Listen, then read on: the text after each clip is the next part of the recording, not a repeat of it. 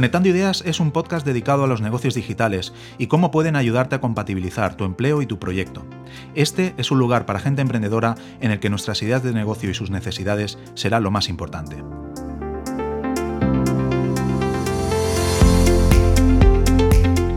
Todo lo que hablemos en este podcast lo complementaremos en nuestra plataforma de desarrollo de ideas de negocio thinlink.com. En Thinlink queremos formar una gran comunidad de emprendedores que estén dispuestos a lanzar un proyecto y que necesiten feedback de sus ideas, colaboraciones para su puesta en marcha o resolver dudas sobre el emprendimiento.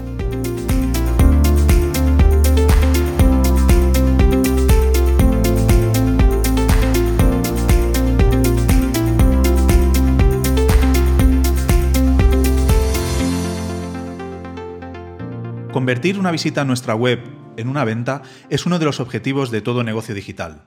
Hoy nos acompaña Paco Nesa, cuya misión como copywriter es la de captar la atención y convencer de que el producto que presentamos es el ideal para nuestro futuro cliente. Hola Paco, bienvenido a Conectando Ideas. ¿Qué tal, José? Muchas gracias por invitarme a tu podcast y un saludo a todos tus oyentes. Encantado de, tenerte aquí. Eh, ya sabes que hacía tiempo que quería hablar contigo y que me explicaras un poco, pues, eh, cuál es tu trabajo y en qué consiste ser un copywriter. Mm, te explico el, el porqué, dónde vino mi, mi, primera idea de hablar contigo. Fue cuando te presentaste en, en Thinlink, en nuestra red social de, de emprendedores. Te presentaste como copywriter, dijiste un poco por encima a lo que te dedicabas y paralelamente recibí mensajes de, oye, yo nunca había escuchado esta palabra y, bueno, realmente alguien que no esté metido en este mundo, pues lógicamente es algo que todavía es, ah, bueno, nuevo relativamente, pero si no está metido en el mundo digital o en el marketing, pues es, es, es una parte del marketing digital todavía que, mucha gente no conoce. Eh, pues nada, preséntate un poco si quieres y, explícanos un poco qué es, qué es lo que haces tú. Pues nada, yo soy Paco Conesa, alias Paco Nesa, porque claro, eh, es lo que, ha comentado antes es mi nombre, mi nombre de marca, por decirlo así, y tiene su historia, pero bueno, eso ya en otra ocasión tal vez. Y bueno, me, y soy copywriter, me dedico a, a, lo que sería la traducción en español, eh, redactor publicitario. Eh, ¿Siempre has estado trabajando de esto o te has ido adaptando? No, digamos que yo, esto es relativamente reciente dentro de mi, de mi actividad laboral, ¿no? Yo he hecho muchas cosas en mi vida, ¿no? No voy tampoco ahora aquí a hacer una lista de todas, pero bueno, en un momento determinado tuve que, pivotar y siempre me ha gustado el tema de la redacción, siempre se me ha dado bien escribir y hace ya como unos cuatro o cinco años empecé a investigar sobre todo el, el, mundillo este sobre el tema de la, la, redacción de contenidos. También siempre me ha gustado mucho todo lo relacionado con el marketing, sobre todo el marketing digital. Y una cosa se juntó con la otra y llegué a esto del copywriting, que a fin de cuentas es como, digamos, una confluencia entre una disciplina de marketing digital y lo que es pues, el, redactar, el redactar textos, ¿no? el hacer marketing de contenidos también. Sería algo así. Entonces, bueno, si quieres que te defina el copywriting como algo más concreto, yo lo, le llamo que es el arte de vender eh, a través de la palabra, por decirlo así. Queda muy bonito y bueno. y ahora sí que funcionamos un poco más y te explico un poco más para que se pueda entender exactamente quiero decir. ¿Por qué escuchamos tanto esta palabra ahora en redes sociales? ¿Por qué se considera tan importante eh, tener un buen, un buen redactor, un buen texto en una web para poder eh, tener un marketing potente? A ver, el, copywriter siempre ha sido una profesión que, bueno, que siempre ha estado ahí, ¿no? Lo que pasa es que, como bien has comentado al principio en la introducción, eh, digamos que no es muy conocida a excepción dentro del mundillo un poco de, lo que es el marketing y la publicidad, ¿no? De, hecho, eh, aquí eh, en lo que se puede considerar el mundo latino es relativamente reciente a nivel digital. El mundo anglosajón sí está mucho más, mucho más avanzado en todo, este tema, pero aquí es verdad que no, ¿no? Eh, sobre todo desde un punto de vista del mundillo digital, ¿no? Desde la, la incursión del copywriting dentro de, lo que es eh, las páginas web hoy en día, las empresas, porque todo el mundo tiene hoy su, su, página web, toda empresa, toda marca necesita una página web para tener una gran, una, una visibilidad, al menos hoy en día ya, si no tienes visibilidad en Internet, digamos que casi que no existen, ¿no? Claro, antiguamente no se iba a hablar de estos términos porque cuando empezó el mundillo en Internet, digamos que la, competencia que había era mínima, ¿no? Había muy pocas empresas que vendían y muy pocos clientes que, compraban. Hoy en día, como se ha generalizado todo el tema de la venta online, toda empresa, toda marca necesita tener su presencia en la web de alguna forma para, ser conocida, para poder eh, eh, publicitarse para poder vender sus productos. Es necesario algo muy importante que es lo que se conoce como la diferenciación, ¿no? Porque cada vez son más, más, más, más competencia entre ellas, entre, entre, empresas, por los mismos productos los mismos servicios, y al fin de cuentas los clientes son los mismos. Eh, la única manera que tienes de diferenciarte, o digamos que la manera más, más, más visible de diferenciarte dentro de, de lo que es eh, una página web, es a través de sus textos, ¿de acuerdo? Y el copywriter es quien se encarga de utilizar técnicas eh, de escritura persuasiva para poder, dentro del mare magnum de, de empresas que hay dentro de la web, poder diferenciar a, la empresa que, para la que trabaje, de forma que la gente que, los usuarios que visiten las páginas web para conseguir el producto que, esa empresa oferte, la elijan a ella y no a, su competencia. ¿De acuerdo? Digamos que sería un, a modo de resumen sería eso. Cuando una empresa se pone en contacto contigo, eh, ¿Cómo, planificas eh, su proyecto? ¿Investigas a la empresa que te contrata en profundidad? ¿Cómo, actúa? Sí, bueno, para, empezar a hacer, hacer un proyecto, eh, lo fundamental es tener información. Eh, aunque parezca que no, que los que no estén metidos en el mundillo puedan pensar que lo, complicado del copywriting o, de, o de la redacción es ponerse a escribir, ¿no? Realmente eh, eso es relativamente eh, sencillo siempre y cuando tengas toda la información que necesitas. De hecho, la mayor, tiempo, la, mayor parte del tiempo que, yo dedico a, un proyecto lo dedico prácticamente en un 60% como mínimo a, investigar eh, a, mi, a mi cliente, a investigar su competencia, a definir cuál es su, su cliente ideal, ¿vale? Para quién voy a escribir. Pues, todas esas cosas son fundamentales para poder, eh, digamos, eh, empezar a escribir, ¿de acuerdo? Y luego ya si tienes toda la información, la escritura, pues hombre, eh, hay que tener también su práctica, tienen sus técnicas, pero ya digamos que es el paso, mm, digamos, consecuente al haber obtenido toda esa cantidad de datos que necesitas para empezar a trabajar. Entonces, pues, pues por supuesto que fundamentalmente investigo a la empresa que que me contrata o al profesional que contrate, investigo su producto, investigo a su competencia e investigo también todo lo que es, eh, el ámbito de social al que, a que se quiere dirigir, lo que se llama lo que es el buyer persona o el, cliente objetivo. ¿Cómo defines ese cliente? ¿Cómo encuentras ese cliente objetivo de tu empresa que quizás ni ella misma tenga claro cuál es? Es una de las partes más importantes que, a las que tiene que, que dedicarle la investigación porque es fundamental hoy en día eh, orientar lo que es el lo que es la página web directamente a la venta.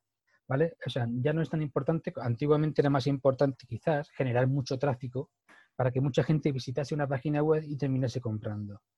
Hoy en día, al haber tanta competencia, es casi más importante conseguir que la gente que llegue a tu página web, porque cada vez el tráfico, especialmente el tráfico pagado, cada vez es más caro, la gente que llega a tu página web realmente eh, seas capaz de eh, hacer que, que, convierta, o sea, que, que consigas que, compre tu producto o servicio, ¿de acuerdo?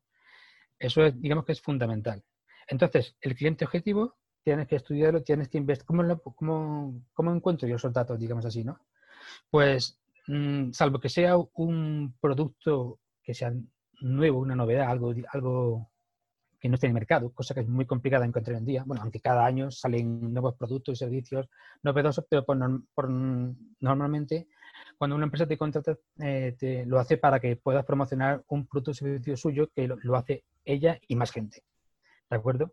Entonces, tu objetivo es eh, diferenciarlo. Para ello, ¿qué tienes que hacer? Eh, investigar su competencia. ¿Por qué? Porque su competencia ya tiene clientes, seguramente. Entonces, es muy importante ver meterte en lo que son los blogs de la competencia, meterte en foros especializados. Eh, ¿Sabes? Digo, eh, parece que no, pero parece una tontería, pero no. O sea, directamente ver lo que el cliente dice. O sea, ver eh, qué objeciones tiene, ver cómo se queja de un producto, ver cómo alaba otro que ha comprado y que le ha cambiado la vida. Todas esas cosas, aunque ya digo, salvo que sea un producto novedoso, en cuyo caso mm, es más complicado, se puede encontrar simplemente investigando pues los clientes de esa misma competencia. ¿De acuerdo? Y por supuesto, si esa empresa tiene clientes propios, ya, que no es una empresa de nueva creación, ya tiene un recorrido, otra de las, de las técnicas que se utiliza es directamente tratar de eh, entrevistar a esos mismos clientes, si es posible, si hay algún tipo de contacto a través de correo electrónico o a través de chat de alguna forma, tratar de eh, preguntarle directamente. O sea, el, eh, el, usuario es el que te va a decir lo que de verdad tú necesitas para que tu página de ventas sea la ideal, porque él es el que de verdad sabe qué es lo que quiere, qué es lo que no le gusta y qué es lo que le gustaría que tú hicieses y que a él le falta. Aquello que necesita para transformar, digamos, un poquito su vida y que el producto sea lo que de verdad necesita. Con estos métodos eh, descubres, eh, detectas el punto de dolor del, cliente de, la empresa que te contrata, ¿no? Ese clic que le hace dar al carrito de la compra para, comprar su producto, ¿no? Entre otras cosas, exactamente, se, estudian precisamente esos, esos puntos de dolor que, que acabas, de, acabas de comentar esos puntos de dolor, a fin de cuentas, son simplemente necesidades que tiene un cliente, faltas que, o, carencias que tiene en su vida en el aspecto que sea, dependiendo del producto que estés vendiendo, del servicio que estés, ofertando. Y todo eso también se encuentra, y además con, una facilidad pasmosa en, estos sitios, ¿no? En, en, blogs, en foros, en la gente que comenta, la gente que se queja, y hay la gente donde la gente se expresa libremente, en redes sociales, por ejemplo, también es una, es una, una vía eh, perfecta para, para encontrar todos estos, todas estas objeciones, todos estos puntos de dolor. Y ahí es exactamente donde tenemos que, investigar, porque ya digo, al fin de cuentas, lo que nos interesa a todos es que el cliente quede satisfecho y nadie mejor que él te va a decir eh, qué es lo que quiere y qué es lo que no. Incluso puede llegar el caso que la empresa que te contrate eh, descubra puntos de dolor o clientes objetivo que no tenía claros antes de, contratar el servicio en copyright, por ejemplo, de, realizar esta investigación, si es un nivel de empresa pues, pequeño, medio. ¿Te, has encontrado con esa situación que, han dicho, ostras, pues este, este cliente no lo teníamos definido en nuestra estrategia como empresa? Suele ser, a ver, en, empresas pequeñitas como tú comentas, o en profesionales eh, autónomos o empresas muy pequeñas, eh, es, es, el pan nuestro de cada día, es, lo habitual. Lo habitual es que estas empresas pues, no tengan ni la capacidad económica ni tampoco el personal necesario para tener, digamos, una, pues, un departamento encargado de estas cosas, ¿no? Un departamento de marketing que se encargue de analizar y estudiar todos estos temas. Así que muchas veces es tal y como comenta, o sea, eh, tú empiezas a investigar y realmente estás haciendo un doble trabajo para esa, para esa empresa que muchas veces eh, se demuestra de esta forma, ella misma te lo dice, porque estás realmente haciéndole el proyecto por el que te están pagando, pero además le estás haciendo una asesoría para digámoslo así, pues claro, tú le estás haciendo una serie de simplemente con eso, te dicen, pues mira, aquí me has preguntado una serie de cosas que me parece, o sea, me, me parece muy interesante porque yo, yo siquiera me había planteado en ningún momento, pues, que esto podría influir tanto en, que puedas llegar a vender más o, que esta estrategia sea, sea más eficiente o, no, ¿no? Es, curioso, sí. Eso te lo encuentras, digo, cada día, cada día. Eh, me has comentado en varias ocasiones durante el rato que llevamos hablando eh, sobre la página de ventas, ¿no? el tener una buena página de ventas. Eh, descríbeme qué apartados debería tener una página de ventas diseñada para la conversión, para que quien entre acabe comprando nuestro producto? Eso es también una pregunta que, bueno, que mm, eh, depende de cada cliente en particular, ¿no? Eh, es, muy, es muy complicado eh, dar una, una fórmula, por, llamarla, por llamarlo así, para, para, una página de ventas perfecta, ¿no? Digo, depende de muchos factores. Pero al menos cuando empieces en el copywriting una de las cosas primeras que tienes que aprender y tienes que poner en práctica es lo que llaman las fórmulas de, de estructuras, ¿de acuerdo? Eh, con las que tú puedes conformar unas páginas de ventas básicas, que a partir de ahí cada, cada uno luego ya depende de con quién trabaje, depende de, de, digo, de todos los factores que antes hemos nombrado, de todo, tú tienes que ir modificando y adaptando, ¿de acuerdo? Hay muchas fórmulas eh, de estas de copywriting que, que, que, te digo, pero bueno, por darte un ejemplo, te daré una que es bueno, bastante conocida dentro del mundillo del marketing y la publicidad, que es la famosa, entre comillas, fórmula AIDA, que se llama tal cual, ¿no? Como el, nombre femenino, que son, al fin de cuentas, cuatro siglas que forman esa palabra y cada una de las letras de esa, de esa, esa palabra, pues, hace referencia a cada una de las partes en la que se debe de estructurar, por ejemplo, una página de ventas, ¿de acuerdo? Concretamente, esta fórmula es muy versátil. Se, usa tanto para páginas de ventas como para, para correos electrónicos, ¿vale? Newsletter, campañas de email marketing, se usan incluso hasta para anuncios de, en Facebook Ads, por ejemplo, se puede, llegar, se puede llegar a utilizar, comprimiéndola un poquito. Te defino por encima un poco, ¿vale? Identifica cada letra para que veas más o menos. Y como esta, digo, son, hay un montón más, ¿vale? Pero esta, digo, esta es muy conocida y, es muy versátil. Entonces, dentro de, de la, la, palabra, empezamos por hace referencia a atención. Atención quiere decir que lo primero que tiene que, conseguir cuando, cuando un, alguien empieza a leer eh, el texto de, tu página es captar su atención.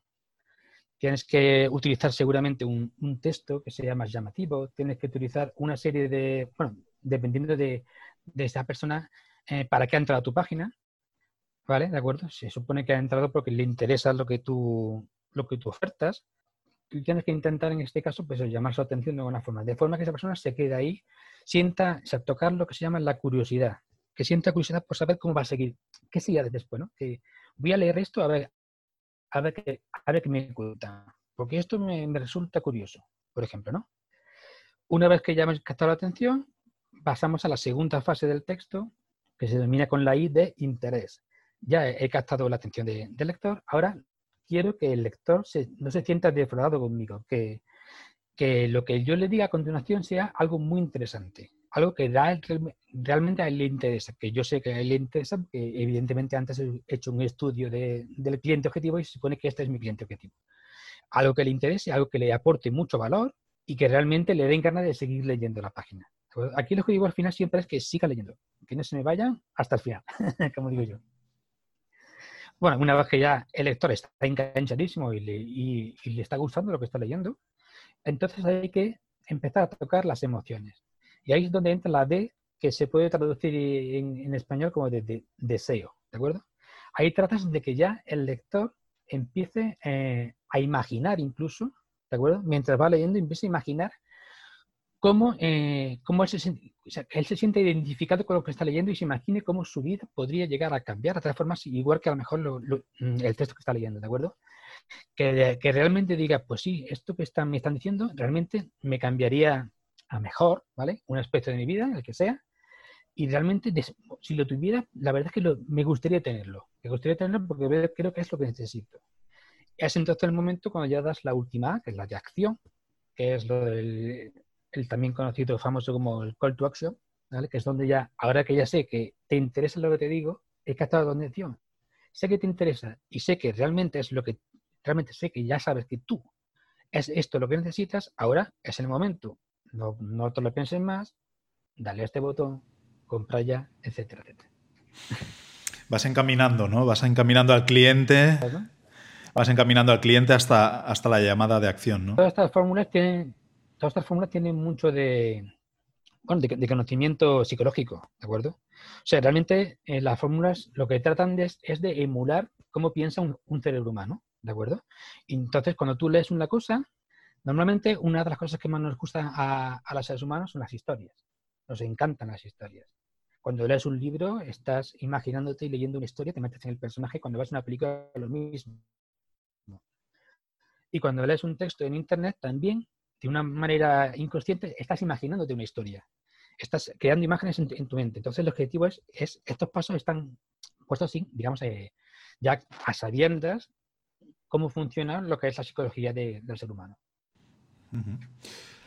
Aparte de, trabajar estas técnicas de, atraer nuestra atención, eh, en tus textos eh, cuidas el posicionamiento eh, ¿trabajas también con el SEO de, la página para posicionarla en buscadores? ¿O ese tema sería más para un experto en SEO? Aunque, aunque realmente eso es, como dices, ¿no? Sería un tema más, para un experto en SEO. Eh, hoy en día sí que es verdad que al menos eh, todo que mm, todo copyright o incluso todo, redactor que no que no, no, tiene que ver con el copyright, pero bueno, no sé si lo hemos comentado, pero para diferenciarlo un poco, un redactor, de contenido es una persona que se, pues, que se dedica a escribir artículos para blogs, ¿vale? Que entran dentro de lo que es el funnel de ventas. Son más artículos informativos, mientras que el copywriter se dedica directamente a lo que es los textos que llevan a la venta de, cualquier producto o servicio. ¿De acuerdo? Ese es un pequeño matiz para no... creo que lo hemos comentado al principio, bueno, para, para, si alguno dudaba sobre qué es una cosa u otra, que tenga más o menos una idea de, y, me preguntabas, perdón, que se me ha ido ahora. Sí, sí, cuidas el, cuidas el posicionamiento en, buscadores, en tus textos. Mm. Exactamente, exactamente. Sí, sí, pues digo, cualquier persona que se dedique hoy en día a escribir para, para, una web online, ya digo, sea redactor, sea copywriter, tiene que tener una base mínima de SEO. Eso, eso es así, al menos lo que llaman el SEO on-page, ¿vale? El otro, el off-page, el más complicado, ese sí que es verdad que tiene que sértelo un profesional del SEO, ¿De acuerdo? Pero lo que es el SEO page, al menos es, tienes que tener una, base mínima, tienes que saber eh, cómo colocar las palabras clave dentro de los textos, que si los, títulos, los subtítulos, los H1, los H2, las metadescripciones, eh, saber también cómo manejar el tema de los nombres de las imágenes, si tiene imágenes en los textos, o sea, saber que tienes que introducir un, gran porcentaje de esas palabras clave en, la en el primer tercio del texto para que para que luego en el resto del texto se vaya viendo de una forma natural y todo eso lo tienes que, congeniar para que, aun incluyendo esas palabras clave, el texto sea, se lea de manera natural y la experiencia de usuario sea buena, claro, porque si no, mm, no conseguimos tampoco nada. Entonces hay quien sabe integrar eso. Hay muchos que le llaman hoy en día esto el SEO copywriting, ¿no? Por juntar las dos cosas. Pero bueno, yo creo que esto se ha hecho siempre igual. Desde que existe Internet y existe el SEO, el copywriting ha tenido que echar mano al SEO y el redactor también. Y ya digo, un mínimo, una base mínima de deseo hay que tener, eso siempre. ¿Realizas test de tus textos, test AB? Se deberían de hacer, pero normalmente en empresas pequeñas eso no se hace nunca. Eso normalmente se necesita una, eh, una empresa que tenga un, un, cierto ya nivel, un cierto presupuesto para poder invertir en eso. De lo que sería lo ideal, ¿eh? Hacer los test A-B es lo ideal. O sea, empezar a comprobar qué título es el mejor de varias opciones. O si cambio esta parte del texto por esta otra, a ver cómo, funciona mejor, cuál es la que tiene más conversión. Eso es lo ideal. Claro, el problema está que eso lleva un coste añadido, lleva mucho tiempo, hay que dedicarle mucho tiempo. Y claro, una empresa pequeña no se le puede permitir, ¿no?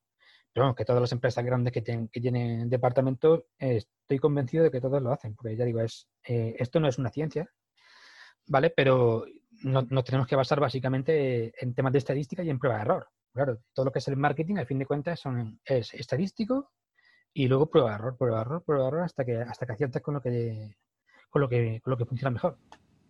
Claro. Si alguien que nos escucha pues eh, le gusta este mundo, le gusta escribir o cree que está capacitado para, para escribir bien, ¿dónde se podría formar para, para ser un copywriter? En España, por ejemplo, donde, donde hay alguna academia, hay alguna formación online eh, que nos ayudara a ser copywriter?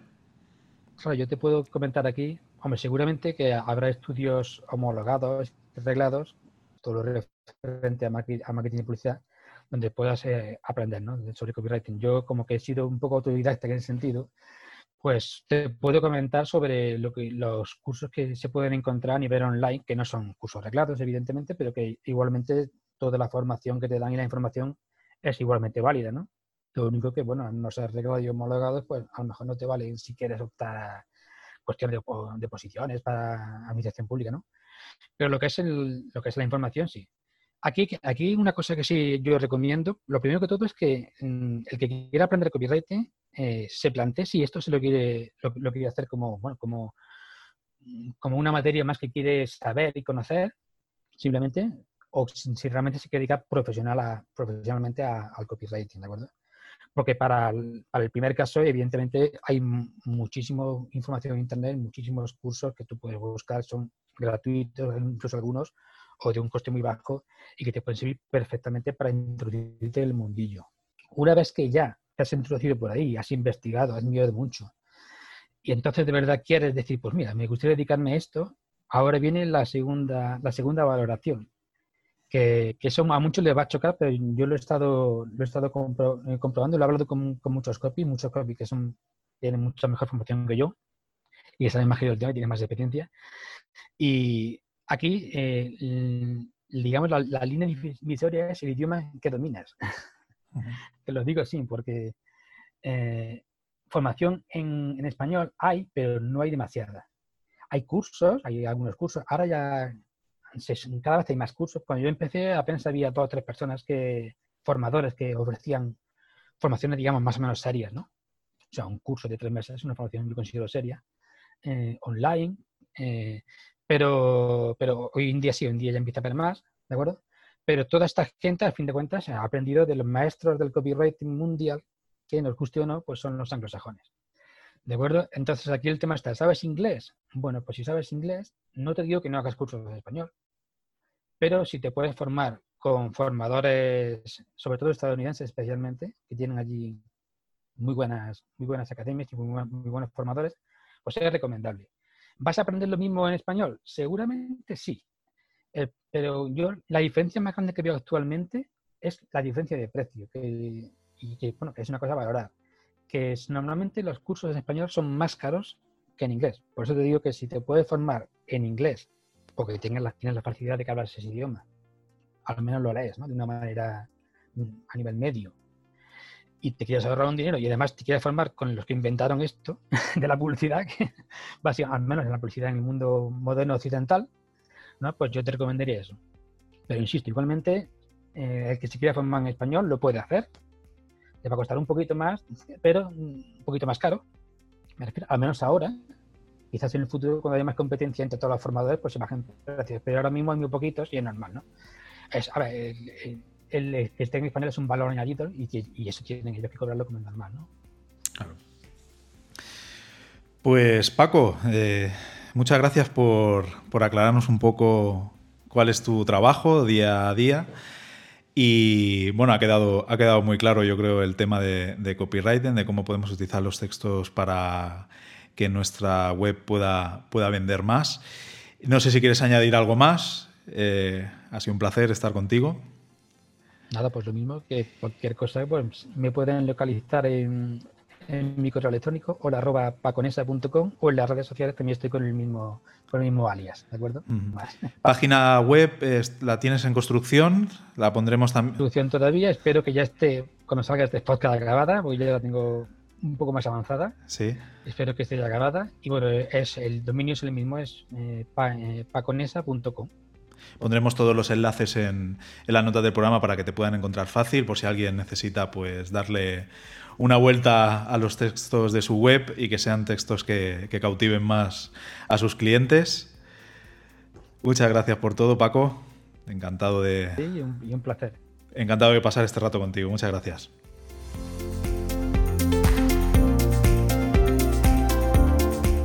Recuerda que todo lo que hemos hablado en este podcast lo complementaremos con un nuevo debate en nuestra plataforma de desarrollo de ideas de negocio thinglink.com. Regístrate y forma parte de nuestra comunidad. Suscríbete a este podcast y te agradecería que me dejaras una valoración positiva en iTunes o en la plataforma en la que lo escuches. Como siempre, espero que tengas unos días muy productivos y que en el próximo episodio podamos seguir conectando nuestras ideas.